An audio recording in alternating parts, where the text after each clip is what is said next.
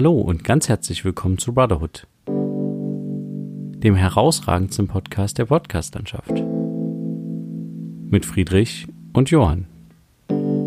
Episode 18. Abschied.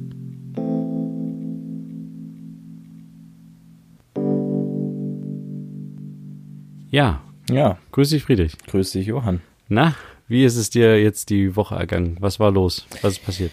Also bei mir ist so auch so ein bisschen was passiert, ähm, aber dazu später mehr. Äh, ich habe noch ein paar äh, Nachforschungen zu unserer letzten Folge vorher ähm, Okay. betrieben. Und zwar einmal zu dem Punkt äh, Journalisten und Geschenke und diese Geschichte. Ah, ja, genau, ja. Und dann noch zum Thema NASA-Mondlandung. Ähm, fangen wir bei den Journalisten an. Ich habe da mal ein bisschen recherchiert im Internet Hm. und ich bin da auf eine Seite gestoßen, die quasi den Pressekodex auseinandergenommen hat, was das angeht.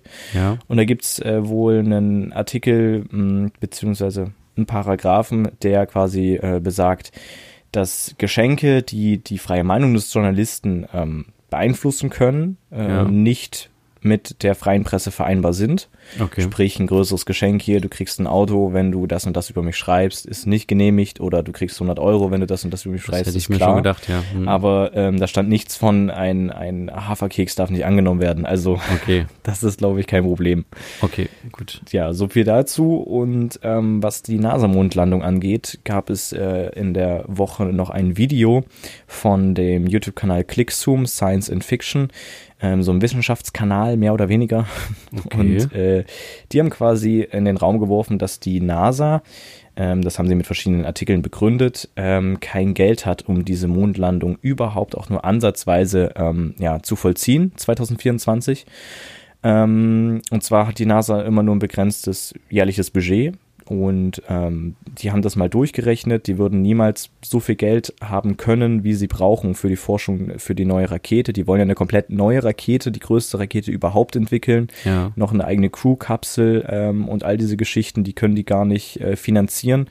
Die kriegen zwar dieses Jahr auch irgendwie mehr Geld aus irgendeinem Studentenfonds, ähm, vermutlich, aber das sind auch nur ein paar Milliarden, die brauchen aber noch mehr Milliarden. Ähm, Ja, Und okay. das ist halt, also es geht da so um drei bis vier Milliarden und die brauchen aber 13 Milliarden oder so. Also da sind so ein paar Geschichten, die da nicht ganz aufgehen. Ja, okay, aber es könnte ja sein, dass die NASA sich mit der ESA zusammentut zum Beispiel Genau, und ja. äh, die ESA irgendwie einen, einen der Komponenten irgendwie entwickelt und äh, beisteuert und das in Kooperation mit der NASA zum Beispiel. Also das könnte ich mir ja vorstellen, Ja. dass es dadurch halt irgendwie möglich ist. Ich denke auch, dass die mit irgendwelchen Firmen dann noch zusammenarbeiten. Vielleicht steht, entsteht dann auch eine Kooperation mit den ganzen anderen privaten Raumfahrtunternehmen, mit SpaceX oder hier mit den Amazon äh, Raketenunternehmen, also von dem Amazon-Typen da ähm, oder so, also die ganzen privaten Geschichten, vielleicht entsteht da noch was. Also ich denke, Das das, ist- ist schon machbar. Die werden sich das schon gut überlegt haben. Das ist ja eigentlich das Coole an der Raumfahrt, dass quasi so unterschiedliche Nationen zusammenkommen, trotz irgendwelcher Konflikte. Also Ja. sind halt auf der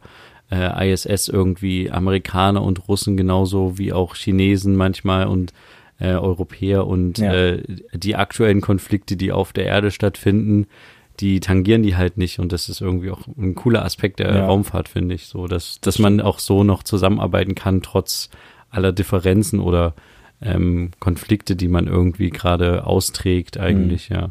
Genau, ja. Ähm, bei mir ist halt noch ein bisschen was die Woche passiert und zwar habe ich mir eine neue SIM-Karte gekauft. Also nämlich nicht gekauft, sondern kostenlos bekommen. Oh, ähm, äh, online über den Anbieter FreeFunk, FreeFunk, wie auch immer. Das ist eine, ja, eine, ein Programm quasi von Mobilcom Debitel. Und ähm, das Besondere daran ist, deswegen habe ich mir diese SIM-Karte geholt, ist, also du loggst dich über eine App ein, gibst dann da deine ganzen Daten ein und dann wird dir am nächsten Tag eine kostenlose SIM-Karte zugeschickt. Das ist eine Prepaid-Karte, ähm, sprich, du bist eigentlich nicht an einen Vertrag gebunden, aber es gibt trotzdem eine vertragliche Bindung, mehr oder weniger. Okay. Du hinterlässt in der App quasi ähm, PayPal, also quasi ein äh, Online-Bezahlmittel und ähm, kannst dann täglich dir äh, entweder unbegrenztes Datenvolumen holen, das kostet dich 99 Cent, oder du holst dir ein Gigabyte für 69 Cent. Und wenn man das hochrechnet, ne, schlaue Leute wissen, dass in einem Monat ungefähr 30 Tage hat und dann kommt man im Monat auf 30 Euro für unbegrenztes Datenvolumen. Dazu zählt dann auch noch eine unbegrenzte Telefonieflat und auch noch SMS. Ähm, was du halt mit einem Euro am Tag bezahlst. Du kannst das Ganze auch jeden Tag erneut wieder kündigen, wenn du das Okay, nicht ja. willst, ähm, musst aber dann, kannst es maximal nur 14 Tage quasi pausieren. Ähm, dann musst du mal irgendwann mal wieder eins von den beiden Sachen ausgewählt haben. Ähm, also bist du mehr oder weniger auch an den Vertrag gebunden, aber du kannst es auch komplett kündigen. Ohne Und Grund. über, über was für ein Netz läuft das? das läuft übers O2-Netz. Ah, okay. Ja. Mhm. Das ist eigentlich äh, sehr interessant. Ich probiere das jetzt ein bisschen aus. Ähm, ich habe deswegen aber nicht meine Nummer gewechselt, sondern ich habe das quasi aktuell ähm, das iPad äh, damit bestückt und mache darüber halt einen mobilen Hotspot, um das mal ein bisschen auszuprobieren. Ja.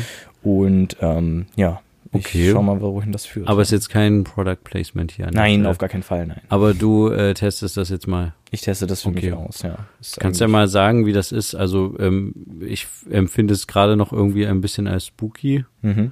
Ich kann es gerade, naja, irgendwie, ich finde es auch komisch, dass man das irgendwie für jeden Tag irgendwie machen muss. Ähm, und ja, ja kein, ich, ich verstehe nicht ganz, wie, wieso man unbegrenztes, also woher das unbegrenzte Datenvolumen herkommt.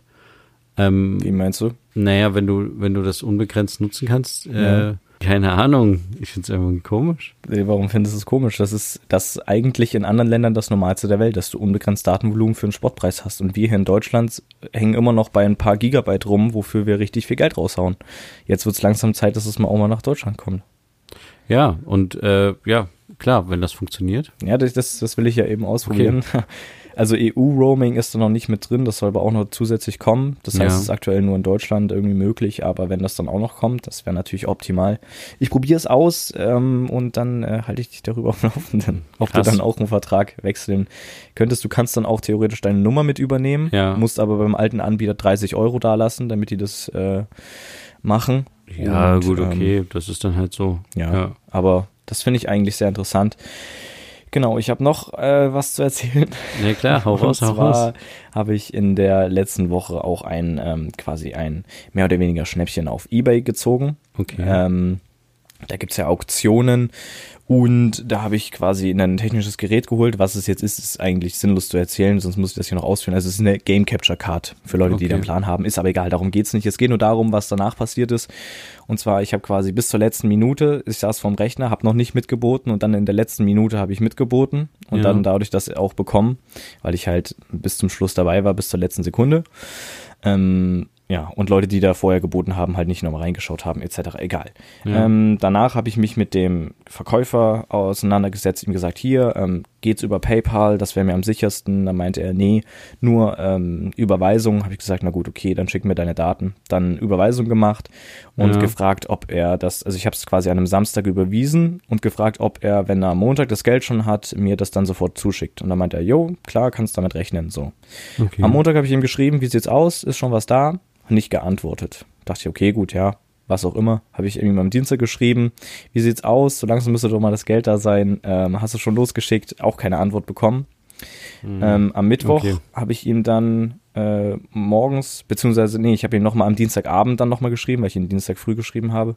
Dienstagabend nochmal, wie sieht's aus? Kriege ich irgendwie mal eine Nachricht, wie es aktuell der Stand ist oder so? Hm. Und währenddessen hat sich der Status bei eBay, ich kann nämlich von mir aus einstellen, dass ich bezahlt habe, quasi so einen Button drücken, bezahlt und dann steht da bezahlt, aber dann hat sich das gewechselt zu Zahlung ausstehend, was mich ein bisschen gewundert hat. Vielleicht konnte er das dann noch einstellen, das war irgendwie komisch. Hm. Und dann habe ich ihm quasi am Abend nochmal geschrieben ähm, und habe dann am Mittwoch nochmal ihm geschrieben, früh morgens, habe gesagt, hier, pass auf, so sieht's aus, das müsste am 31. ankommen. Ähm, Sprich heute am Freitag ähm, und äh, dann müsstest du es eigentlich jetzt allerspätestens am Mittwoch losschicken, weil Donnerstag ist Feiertag. Das heißt, du müsstest jetzt mal langsam loslegen. Hm. Sollte das nicht eintreffen, kann ich den Kundenservice mit einschalten und darauf habe ich aber keinen Bock, weil ich will keinen Stress. Ich will einfach nur mein Produkt haben, was ich da gekauft habe. Okay. Hat er auch nicht geantwortet bis zum Abend. Dann hat er da geschrieben, ja, hier äh, ist schon versendet, alles gut. Das Geld war nur noch nicht da, deswegen habe ich es noch nicht verschickt. Und dann dachte ich mir, ja toll, Kollege, ey, dann hättest du mir das ja mal einfach mal schreiben können. Für mich war das in dem Moment halt wirklich einfach nur merkwürdig, weil er sich überhaupt nicht gemeldet hat. Ja. Und am Anfang, als ich quasi kurz nach der Auktion mit ihm geschrieben habe, so übel freundlich war. Und das ist ja so ein bisschen das, was ja auch manche Leute von eBay von solchen Aktionen abhält, weil da halt viele Betrüger unterwegs sind und so. Aber man hat inzwischen halt durch PayPal, deswegen wollte ich halt auch mit PayPal bezahlen, noch zusätzliche Sicherheiten drin, dass Aber das erst ging das Geld er wollte bekommen, das ja wenn nicht. ich das Produkt habe. Ja, genau. Er wollte es nicht, weil er es nicht hat. Okay, Das hat aber ja auch nicht jeder PayPal. ja, aber ähm, das äh, er hätte dich jetzt auch veralbern können. Er hätte mich auch veralbern können, genau. Der Vorteil ist, ich habe ähm, quasi seine Bankdaten halt mehr oder weniger. Ich habe seinen Namen und ich konnte in eBay auch seine Adresse sehen, weil er nämlich schon Einkäufe getätigt hat. Ja, okay. Das war mir möglich. Das heißt, ich hätte zuerst den Kundenservice eingeschaltet, die hätten äh, ihm mehrere Male geschrieben, hätten ihm vermutlich auch einen Brief geschickt, mehr, keine Ahnung, weiß ich nicht. Hätte ich mein Geld zurückfordern können und wäre dann eine Woche oder einen Monat nichts passiert, dann hätte ich auch Anzeige erstatten können. Also das wäre dann auch noch weit gegangen. Das waren am Ende 80 Euro. Das ist jetzt nicht viel, aber auch nicht wenig. Für mich ist es eigentlich, Ja. sind es 80 Euro, sind 80 Euro. Das lässt man mal nicht einfach so irgendwo liegen. Ähm, deswegen wäre ich da schon hinterher gewesen. Und dann wäre es nämlich interessant geworden, weil ich nämlich noch nie irgendwie mit der Polizei in Sachen Anzeige erstatten oder sowas zu tun gehabt hat, habe. Deswegen, äh, ja, Ja. hatte ich da auch keinen Bock drauf. Aber Genau, wollte ich gerade ja. sagen, wirst jetzt, du vielleicht noch nicht haben. Jetzt ja. ist es da, heute ist es angekommen und alles wunderbar. Und ja, okay. Ja, also war nur sehr, sehr okay, spannend. cool. Aber gut, dass es dir jetzt zugesendet haben, weil es hätte ja auch sein können, dass die dich wirklich verarschen. Und weil, so wie du es beschrieben hast, klang es halt wirklich so, als würden die dich erstmal irgendwie prellen und halt sagen, nee, wir haben kein PayPal und so. Ja, ja. Aber ähm, was ich dich noch fragen wollte, wir, wir haben uns ja die Woche über ähm, gesehen, vielleicht entsinnst du dich. Und zwar waren wir zusammen in unserem Garten. Ja. Da muss ich mal kurz ausholen für alle da draußen. Wir haben quasi ähm, ein altes Gärtnereigelände, was wir nutzen können von einem, äh, von einem Freund von uns, ein Kindergartenfreund von mir. Dessen Vater war quasi Gärtner und ähm, der hat das äh, Gärtnereigelände verpachtet, das, den vorderen Teil, wo die Gärtnerei drinne war. Äh, das Haus quasi hat er irgendwie an ein Autohaus oder sowas verpachtet. Und hinten die Fläche, wo quasi die Gärtner immer ihr Zeug halt quasi angebaut haben und vorgezogen haben, die haben wir zur freien Nutzung. Da stehen ein paar Autos rum, aber sonst den Rest können wir halt quasi nutzen, um alles Mögliche anzubauen, was wir wollen. Und ähm, der Vater nutzt es halt auch, um für seinen privaten Zwecke was anzubauen. Und wir bauen halt alle möglichen Nutzpflanzen an, also von Radieschen, Spinat, äh, Spargel, Schwarzwurzel, Kohlrabi, äh, Sal äh, Salat hatte ich vielleicht schon, Bohnen, Tomaten, Zucchini, alles Mögliche bauen wir da quasi an. Und ähm, auch Erdbeeren. Ähm, und ähm, können das dann halt quasi, ja, ernten, wie wir wollen. Und wir sind halt so mehrere ähm, Freunde, die quasi einen, einen Schlüssel dazu haben, so vier, fünf Leute. Und es ist jetzt aber nicht so, dass wir uns an irgendwelche Kleingärtnerregeln halten müssen. Und irgendwie das Gras muss so und so hoch sein und der Baum darf maximal so und so hoch sein. Da sind auch noch ein paar alte Bäume von der Gärtnerei mit drinne. Und äh, wir können halt machen, was wir wollen. Das heißt, wir machen jetzt nicht auch irgendwie jeden Tag irgendwie Unkraut oder sowas, sondern wer, wer mal Zeit und Bock hat, geht quasi in den Garten rein, macht ein bisschen was, erntet was, äh, pflanzt was rein, reißt ein bisschen was raus an Unkraut und dann äh, geht er halt wieder. Und das finde ich eigentlich ein ganz cooles Konzept. Und da wollte ich dich mal fragen, wie du das so, du warst ja das erste Mal so, also nicht das erste Mal dort, du warst schon mal dort, aber das erste Mal, dass du so auch mit, mitgemacht hast. Ja. Ähm, und äh, wie, wie, fandst, wie empfandst du es denn dort? Also, wie hat dir das gefallen? Naja, mir gefällt das eigentlich ganz gut, so ein Kleingarten. Ich finde es ein bisschen schade, dass wir nicht sowas haben. Ähm, unsere Tante hat ja inzwischen einen Kleingarten, äh, war ich aber auch noch nicht drin. Unsere Nachbarn hatten mal einen Kleingarten, war ich mal drin und habe da mal gegossen. Ich finde eigentlich einen Kleingarten an sich eigentlich ganz nice, weil da hat man immer so ein bisschen was zu tun und ich weiß nicht. Also ich fand es eigentlich ganz nice, ja. Ja. Und du hast deine ersten Kartoffeln gesät, Ja, oder? genau. Ich habe meine ersten Kartoffeln gesät. Ja, cool. Mal sehen, wie die dann werden. Ähm, auf jeden Fall, ähm, ja, ich, ich finde es halt auch total toll. Aber was mir halt am meisten daran gefällt, ist, dass ich, also ich muss jetzt nicht jeden, jede freie Minute in den Garten gehen oder sowas. Und ich glaube, wenn du so ein so einen Kleingarten besitzen würdest, würde es dir ähnlich gehen, dass du nicht jedes Wochenende Lust hast, da hinzugehen, sondern Ja. halt auch mal was anderes machen willst. Ja. Aber bei einem Kleingarten hast du dann immer das Problem, du musst dich halt drum kümmern. Mhm. Also weil es halt dann irgendwie Nachbarn gibt, die dann irgendwie sagen, Hä, der hat irgendwie nicht gegossen, bei dem sieht der Kleingarten total blöd aus, der verdür ver, ver, ver, vertrocknet irgendwie alles. Mhm. Ähm, und das ist halt der Vorteil von dem, von der Art des Gartens, die wir halt gerade haben. Mhm. Wir haben halt keine Nachbarn, also doch, wir haben Kleingärten als Nachbarn, Ja. aber die haben uns halt nichts zu sagen, weil wir nicht zu deren Kleingartenverein gehören.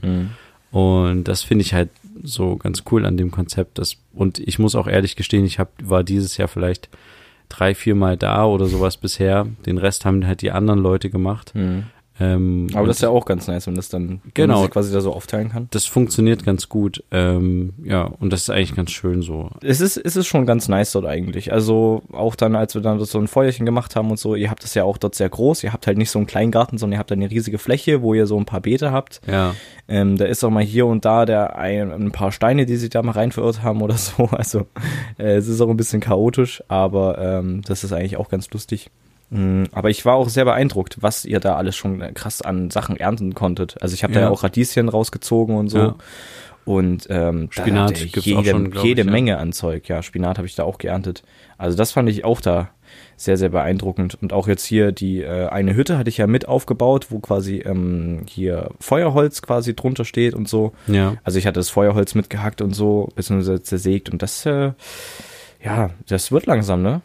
ja, Jetzt ist auch so ein, da gibt's so eine riesige freie Fläche, wo ähm, jetzt aktuell Gras wächst. Vorher war da ein riesiger Müllberg mit, Ja. mit allen möglichen Tannenbäumen oder sowas. War Ja, mit alten Tannenbäumen vom Tannenbaumverkauf noch alles damals Mögliche. und so, ja. äh, und der ist jetzt auch weg. Ich weiß nicht, was er da jetzt hinstellt, aber das, also ihr habt halt jetzt noch viel mehr Fläche und vielleicht macht er da noch was. Und ich find's sehr, sehr nice, auch diese äh, ganzen Bäume, Pflaumenbäume, die da so rumstehen. Ja, Und ja. da ist dann noch so eine Hängematte dazwischen äh, gespannt. Ist eigentlich wirklich ein sehr entspannter Garten. ja, definitiv. So, ja. Genau, und wir haben auch da schon schöne, leckere Sachen gemacht, tolle Eintöpfe über ein Feuer Mhm. oder auch Flammlachs haben wir da mal gemacht. Das war sehr, sehr edel. Also wirklich einfach nur ein großes Stück Lachs ähm, quasi auf an an mit so selbstgeschnitzten Nägeln quasi aus Holz an so ein Brett genagelt und ans Feuer gestellt Mhm. Und über mehrere Minuten, fast eine Stunde oder sowas da halt garen lassen. Und das war total lecker. Also das Mhm. kann ich sehr empfehlen, wenn ihr mal ein Feuer macht oder sowas und ihr die Möglichkeit habt, irgendwie einen längeren Zeitraum da zu sitzen, dann mal so ein Brett nehmen und äh, da gibt es bestimmt auch im Internet irgendwelche Anleitungen, wie man das am besten macht. Ja. Und dann mal so ein großes Stück, Stück Lachs irgendwo in einem äh, in guter Qualität kaufen mit Haut und dann quasi äh, dran nageln an das Brett. Mhm. Ähm, sehr, sehr lecker. Und das kann man dann so schön runteressen von dem Brett und so. Ja, ist, äh, genau. Man kann schon einiges machen, wenn man so eine Fläche hat. Das gefällt mir auch. Ja. Am äh, Dienstag gab's eine Sendung auf Pro7 mit Joko und Klaas. Die beiden kennst du wahrscheinlich, ne? Ja, ja, genau, die kenne ich ja. Ähm, und die hatten quasi eine Sendung, wo sie mit Pro7 quasi verschiedene Spiele gemacht haben, mit Herrn Pro7 in Anführungsstriche. Und wenn die die Show gewinnen, kriegen die 15 Minuten am Folgetag live in Pro7. Ah, und okay. äh, das haben die auch jetzt bekommen gehabt und haben dann am Mittwoch quasi eine Ja. 15-minütige Live-Sendung gehabt, die sie komplett frei gestalten konnten. Da waren ihnen keine Regeln äh, vorgesetzt. Und sowas. ich habe das mit, ich habe das mitgekriegt, dass die diese Show machen. Ich habe die Show nicht gesehen und habe aber Mhm. danach diese 15 Minuten gesehen. ah ja, Genau. Okay. Das fand ich nämlich, darauf wollte ich nämlich jetzt gerade eingehen. Diese Ja. 15 Minuten ist schön, dass du es gesehen hast. Ähm, und zwar, ich dachte so, Joko und Klaas, die machen halt sehr viel Blödsinn, ne? Ähm, Ja. Die machen auch sehr viel krankes Zeug und ich hätte gedacht, dass die in diesen 15 Minuten auch irgendeinen Blödsinn machen. Irgendwas, eine Tortenschlacht, was weiß ich, irgendeinen übelsten, abgeranzten Blödsinn, was auch immer, wie es halt für die typisch ist. Ja. Ähm, aber haben sie nicht gemacht, ne? Haben sie nicht gemacht. Sie haben am Anfang ein paar Sachen vorgelesen, die sie machen würden oder machen könnten, aber haben sie nicht gemacht, sondern die haben wirklich, wie ich fand, diese Sendezeit mit einer sehr schönen Message mehr oder weniger ähm, verwendet, haben dann einen Stuhl in die Mitte gestellt und drei Personen, die äh, wichtige Sachen zu sagen hatten, ähm, dann dahingesetzt, die dann da äh, gesprochen haben. Ja, Währenddessen ja. ist eine Kamera um die drumherum gefahren auf Schienen. Ähm, und das fand ich sehr interessant. Also es war eine von einer Retterorganisation da, von Juventa. Juventa, Ja. ähm, dann ein Obdachlosenhelfer und äh, eine Frau aus, Jamen. aus Yamen, Genau. die ähm, genau quasi in einem jetzigen fast Nazi-Dorf lebt und äh, dort sich versucht dagegen zu wehren auf dem Hof und genau fand ich sehr interessant, was diese zu erzählen hatten, ähm, was die Kapitänin zu erzählen hatte, was der Obdachlosenhelfer zu erzählen hatte, ähm, auch diese Message dahinter irgendwie ähm, fand ich fand ich Ja, sehr sehr ich fand's auch, interessant. ich fand's auch sehr stark. Und es wird, glaube ich, gerade auf YouTube auch äh, groß geklickt. Es hat schon über eine Million Aufrufe, Mhm. der, der Clip. Aber d- das würde mich jetzt mal interessieren. Also ich kannte viele Aspekte davon schon. Mhm. Ähm, was, was von den Sachen, oder sa- fragen wir anders, ähm, hat es jetzt bei dir irgendeine Wirkung gehabt? Also hat das dir irgendwie, hat das irgendwas bei dir bewirkt, irgendwas ausgelöst oder war da irgendwas Neues für dich dabei oder sagst du so, ja, ist interessant, das mal zu sehen, aber kenne ich schon oder wie? Mm, teils, teils. Also ähm, ich kannte ja äh, schon einiges, vor allen Dingen mit den Flüchtlingsbooten und sowas, weil du ja da auch äh, in Malta warst und so und deswegen mhm. kenne ich auch die Story von der Lifeline. Das war ja auch ähnlich bei der Juventa und deswegen war mir da in dem Moment nichts Neues. Ich fand es halt interessant, dass es da so auch war, so ähnlich, also dass es da auch Parallelen gab, dass sie nicht in, das, in die italienischen Gewässer einlaufen durften oder so. Und das äh, ja, war für mich dann neu, dass es das nicht nur bei der Lifeline gab, sondern auch bei anderen Hilfsorganisationen. Ähm, das mit dem Obdachlosenhelfer fand ich sehr interessant, dass der, wie, wie der sich einsetzt, eingesetzt hat. Seit 27 Jahren ist er da tätig gewesen oder ja. tätig. Und der hat da schon ein paar krasse Stories erzählt, wo ich dann dachte, okay, krass, dass es das eigentlich bei uns hier in Deutschland so extrem gibt, hätte ich halt auch nicht gedacht. Also man, wenn man so durch die Stadt läuft oder durch die Straßen, dann sieht man vielleicht auch mal den einen oder anderen Bettler, Obdachlosen ja. oder so ja. ähm, und blendet das halt aus, während man da langläuft. Ähm, also jedenfalls ist es bei mir häufig so, einfach weil ich da auch schon schlechte Erfahrungen gemacht habe. Also ja. da gab es mal eine Story, dass da eine Frau kniete so und halt um Geld gebeten hat und da habe ich was gegeben. Ja. War dann in der Stadt ein paar Stunden und dann, das äh, hat mich dann richtig geprägt, ähm, bin ich aus der Stadt quasi wieder zurück, denselben Weg wieder zurück an der Stelle vorbei, wo die Frau ja. war und die wurde dann im Mercedes abgeholt und da dachte ich mir, ja, alles klar, okay, da hast du jetzt jemandem Geld gegeben, der es nicht nötig hat ähm, der einfach nur hier ist, um quasi Geld zu verdienen, mehr oder weniger, und ähm, auf die Großzügigkeit der äh, Menschen abzielt und es überhaupt nicht nötig hat. Und das hat mich dann so ein bisschen in Zukunft davon abgehalten, Leuten was zu geben, was jetzt eigentlich auch nicht so cool ist. Aber ja, man hat manchmal das Gefühl, ich weiß nicht, da gab es auch schon Berichte, glaube ich, drüber, dass äh, manche Obdachlose, dass da wirklich so eine Art Geschäftsmodell dahinter steckt. Ja. Also dass wie wie auch in der Prostitution gefühlt irgendwie so Art äh, Zuhälter gibt, sage ich jetzt mal, mhm die die Obdachlosen quasi rausschicken, irgendwie in einem Bus äh, rausschicken und sagen, hier geht alle betteln hm. und dann abends wieder einsacken, abholen und denen das Geld abnehmen hm. und die dann halt dafür als Gegenleistung irgendwo halt schlafen können ja. ähm, und irgendwie was zu essen kriegen oder so. Hm. Und das aber das Geld sich andere Leute dahingehend einstecken, das ja. ist dann mich hat die, die Sache, die der Obdachlosenhelfer erzählt hat, am meisten geprägt mhm. oder am meisten beeindruckt, weil die anderen zwei ähm, Themengebiete habe ich schon, kenne ich schon. Also ich war auch mhm. schon mal in so einem Nazi-Dorf ja. äh, und ich, wie gesagt, durch die Lifeline-Nummer kenne ich halt viele Geschichten mhm. und äh, da, da, wo er aber berichtete, äh, die Obdachlosen, dass ihnen immer vorgeworfen wird, sie sind selber schuld und ähm, diese, diese Sachen, das sind ja so, oder es gibt doch keine Obdachlosigkeit in Deutschland und ja. dass er meinte, dass das Quatsch ist, dass es halt es gibt halt Leute, die sind halt nicht so gebaut äh, oder sind nicht so seelisch ähm, straff, dass sie da halt quasi in dem, in dem deutschen System so überleben können, sondern die landen halt auf der Straße und die sind jetzt nicht unbedingt dran schuld, ja. dass sie da landen. Und das fand ich nochmal, das hat mir am meisten jetzt so zu denken gegeben. Mhm. Um, also ich habe jetzt nicht immer das Gefühl, dass ich beschämt weggucke, wenn da ein Obdachloser irgendwo ist oder so und ich ja. mir denke, Mensch, davon kauft er sich jetzt wieder Schnaps. Mhm. Ähm, aber es ist natürlich doch schon was Naheliegendes. Ne? Du hast ja. immer das Gefühl, Obdachlose, ähm, die, das, es ist halt einfach so ein Narrativ, die betteln, um sich den, den nächsten Alkohol dafür zu kaufen, so. Mhm. Und äh, so ein Vorurteil. Ja. Genau, so ein, und ich fand es eigentlich ganz, ganz schön, nochmal seinen, seinen Blickwinkel darauf zu sehen. Mhm und da jetzt auch im, im Alltag ähm, anders da hinzu, hinzuschauen. Ja, und genau das ist halt so das, was ich halt so sehr beeindruckend fand, dass genau das sowas mit Message von Joko und Klaas kommt. Ähm, falls ihr das Video noch nicht gesehen habt, dann haben wir euch das mal hier in den Show Notes verlinkt. Äh, lohnt sich auf jeden Fall anzuschauen, sind nur 15 Minuten und ja. Ja, kann man sich auf jeden Fall mal anschauen, ist keine verschwendete Zeit. Auf gar keinen Fall. Definitiv nee. nicht. Ja. Dann äh, schieben wir einfach mal ganz kurz unsere dieswöchigen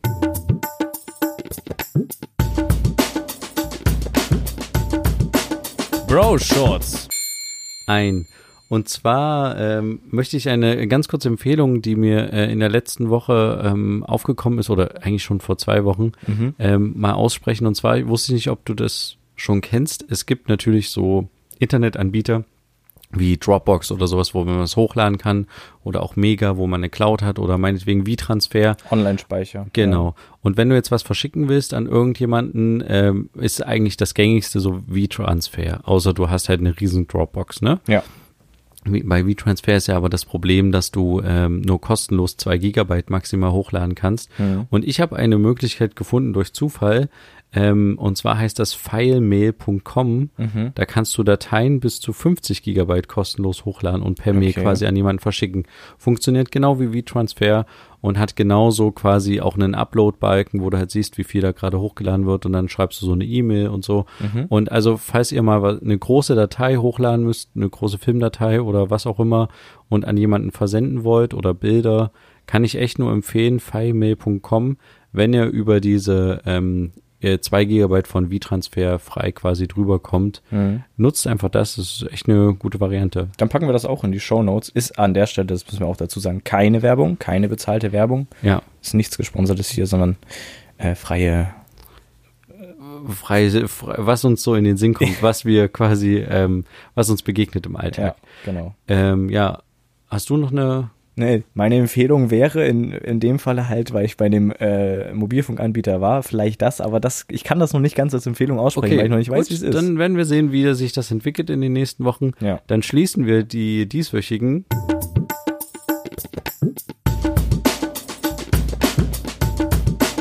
Bro Shorts. Dann würde ich jetzt tatsächlich mal zu einem ganz anderen Thema kommen, Mhm.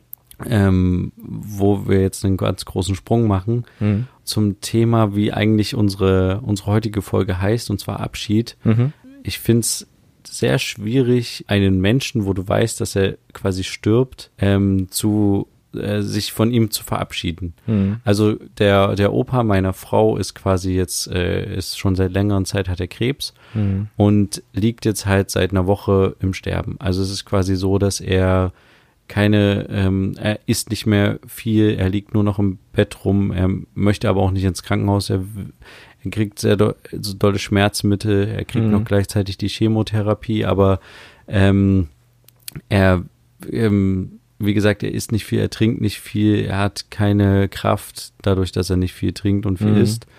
Ähm, und du weißt eigentlich, dass so die Tage von ihm jetzt quasi Gezählt gezählt sind Ja. und dass es wirklich nicht mehr lange gut geht. Mhm. Und ich finde es halt irgendwie total schwierig, so, wenn du bei so jemanden am Bett stehst und dann sagst, okay, wir, wir fahren jetzt wieder und so, sich von so jemandem zu verabschieden, weil du weißt nie, siehst du ihn eigentlich nochmal wieder oder siehst Mhm. du ihn erst wieder, wenn er quasi gestorben ist. Ja. Ich weiß immer nicht, wie ich in solchen Situationen damit umgehen soll oder auch wie man quasi mit solchen, also mit, mit, mit Leuten oder mit so nahen, mit so nahen stehenden Menschen quasi dann auch spricht. Man spricht ja nicht offen über das Thema mit denen. Also Über Tod spricht man nicht offen. Ja. ja, und äh, ich, ich sag ja nicht, tschüss, bis zum nächsten Mal, hoffentlich hältst du durch oder sowas. Also, nee, Ja. ja. aber weißt du, was ich meine? Natürlich, klar. Irgendwie ist das so, ähm, ähm, ja, und es ist ein Tabuthema. Ja, und irgendwie ist das, ich, ich weiß nicht, irgendwie finde ich das total, total doof. Also Ich ich, meine, in anderen Kulturen wird der Tod irgendwie, da gibt's ein Riesenfest, wenn ein Verwandter gestorben ist irgendwie. Mhm.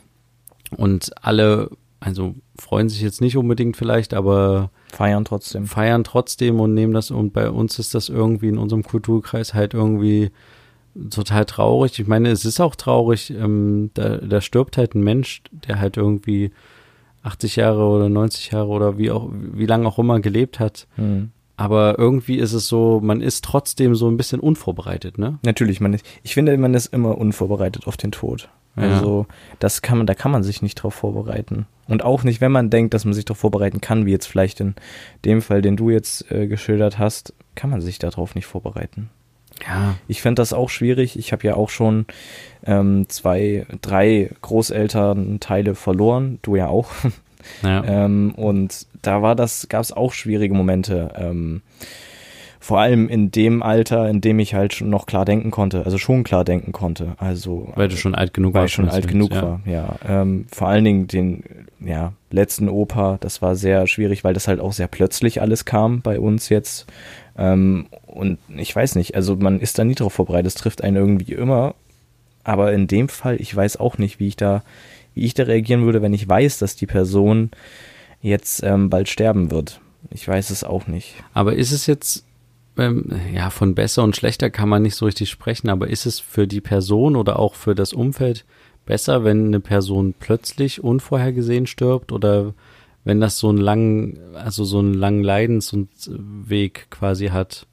Also mhm. einerseits hast du ja die Möglichkeit, ähm, dich zu verabschieden, mhm. wobei du dich nicht wirklich verabschiedest, weil ich finde zum Beispiel, wenn ich zu ihm sagen würde, also wenn ich jetzt offen darüber reden würde und sagen würde, ähm, mach's gut, ähm, ich hoffe, wir sehen uns nochmal wieder oder sowas, ne, dann würde ich ja so ein bisschen, also ich würde ja, er, er weiß ja auch, dass er stirbt, aber ich ja. würde das nochmal so ein bisschen unterstreichen und ich weiß nicht, wenn er jetzt halt noch irgendwie ich will ihm jetzt halt auch nicht irgendwie Kraft nehmen oder Hoffnung. Also mhm. er, er weiß, dass er jetzt nicht mehr auf die Beine kommt, aber wenigstens, dass er irgendwie die letzten Tage quasi die, die, ähm, die Kraft, die er hat, um aufzustehen und was zu essen oder sowas, ich will die ihm ja auch nicht damit zerstören, indem ich irgendwie so einen unbedachten Satz sage oder ja. ihm verdeutliche, dass es ja jetzt endgültig sein könnte. Hoffentlich sehen wir uns nächstes Mal wieder oder irgendwie sowas, weißt du? Vielleicht kannst, vielleicht setzt du ihn damit aber auch vielleicht minimal unter Druck, weil du quasi sagst, hoffentlich sehen wir uns noch das nächste Mal wieder. Ja. Und er kann vielleicht.